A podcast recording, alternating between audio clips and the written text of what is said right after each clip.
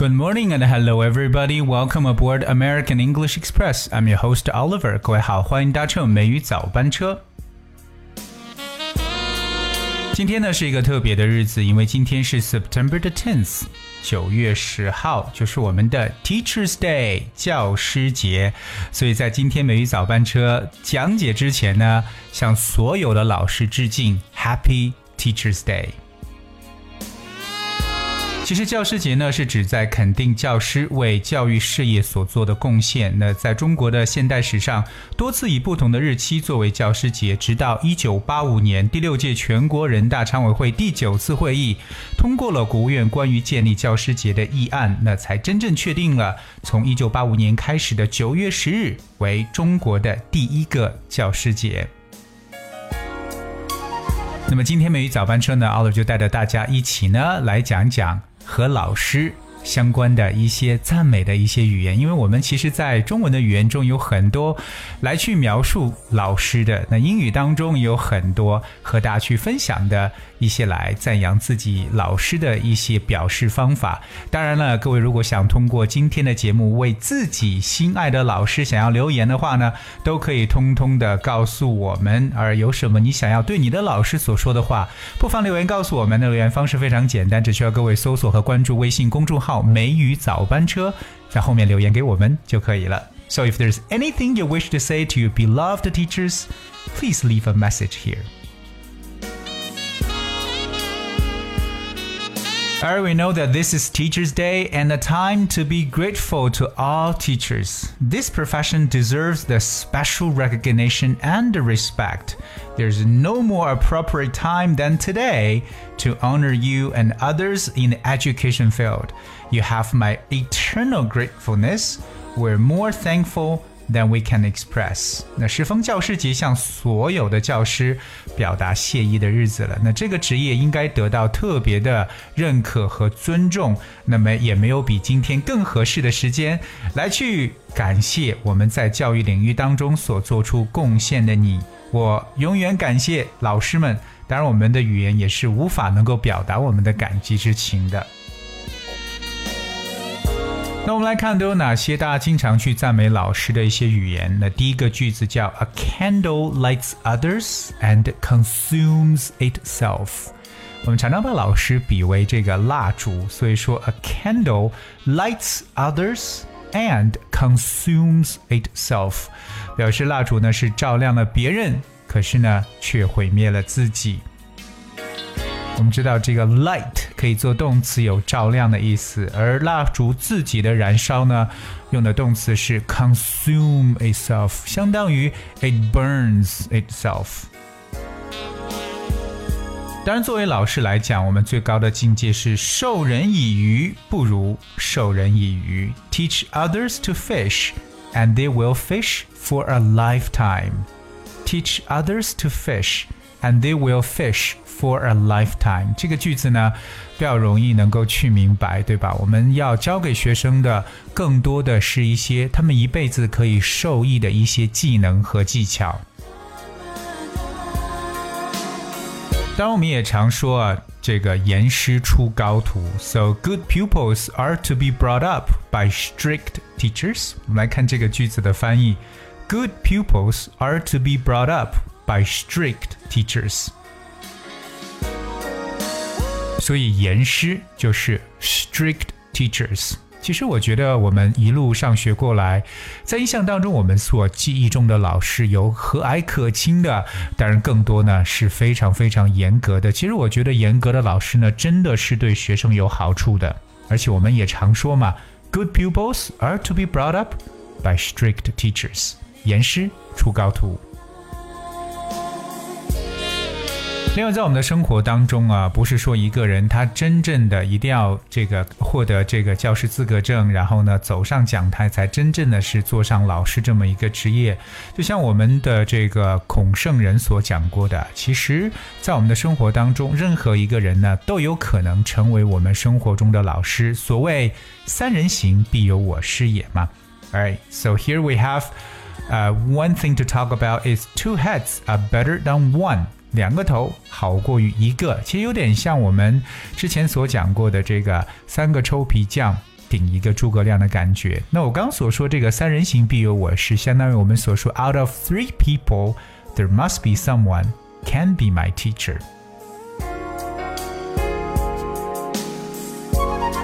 而除此以外呢，我们再看一下有哪些大家可以使用的一些句子。今天大家可以写给自己亲爱的老师的。接下来这个句子，感谢您使我们把枯燥的学习变成了巨大的乐趣。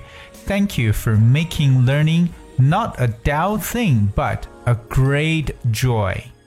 Thank you for making learning not a dull thing but a great joy. 让学习呢不再是那么的枯燥，而是一个巨大的乐趣。我们说到枯燥的这个词呢，就叫 dull，that's D-U-L-L，dull，而变成巨大的乐趣就是 a great joy。下面这个句子讲到说，教育不是灌满一桶水，而是点燃一团生命的火焰，就非常能够形象的去表达出作为一名教师的使命。Education is not the feeling of a pail, but the lightning of a fire. Education is not the feeling of a pail, but the lightning of a fire. Lighting of a fire 就是点燃一团火。所以教育不真正只是 filling of a pail，灌满一桶水，其实更多呢是要点燃学生学习的一种热情和激情，让更多学生能够主动的、积极的去学习。而 the next sentence，教育之于灵魂，犹如雕刻之于大理石。What sculpture is to a block of marble Education is to the soul. I really like this sentence. I'll speak one more time. What sculpture is to a block of marble, education is to the soul. 其实我们真的是觉得教育呢，它是使之于灵魂的。Education is to the soul. 灵魂这个单词在英文中呢叫做 soul. That spells that spells S O U L soul. 另外，大家也顺便学习一下大理石这个单词，我们叫 marble，that's M A R B L E，marble。所以这个教育呢，就像一个 sculptor，一个这个雕刻、雕塑一样的，我们要精琢细雕。那更重要的呢，是要给学生赋予灵魂。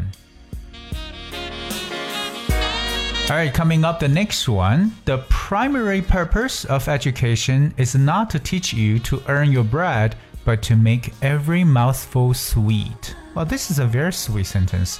The primary purpose of education is not to teach you to earn your bread, but to make every mouthful sweet.